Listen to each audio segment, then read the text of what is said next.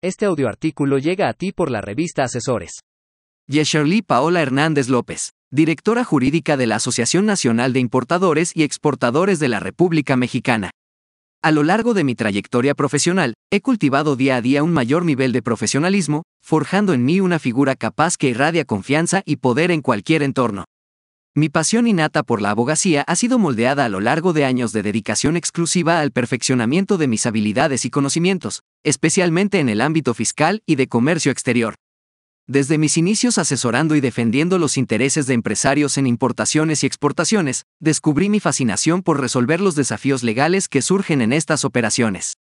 Mi carrera me llevó a desempeñarme como abogada tributaria en la Administración Central de lo Contencioso de Grandes Contribuyentes del Servicio de Administración Tributaria, brindándome una visión completa de las complejidades fiscales desde el punto de vista de las autoridades. En mi rol actual como directora jurídica de la Asociación Nacional de Importadores y Exportadores de la República Mexicana, uno de los organismos empresariales de comercio exterior más antiguos y de mayor prestigio en México, me enfoco en desarrollar estrategias legales que permitan a los empresarios enfrentar y superar desafíos en operaciones internacionales. Creo firmemente en el valor del diálogo con las autoridades, considerándolo fundamental para lograr resultados óptimos en los proyectos en los que me involucro.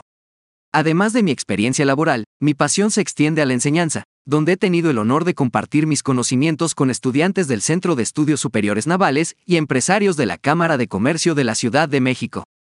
Estos aspectos complementan mi enfoque profesional, permitiéndome seguir creciendo y aprendiendo. Estoy emocionada por continuar este viaje profesional, compartiendo experiencias y conocimientos con aquellos que me rodean.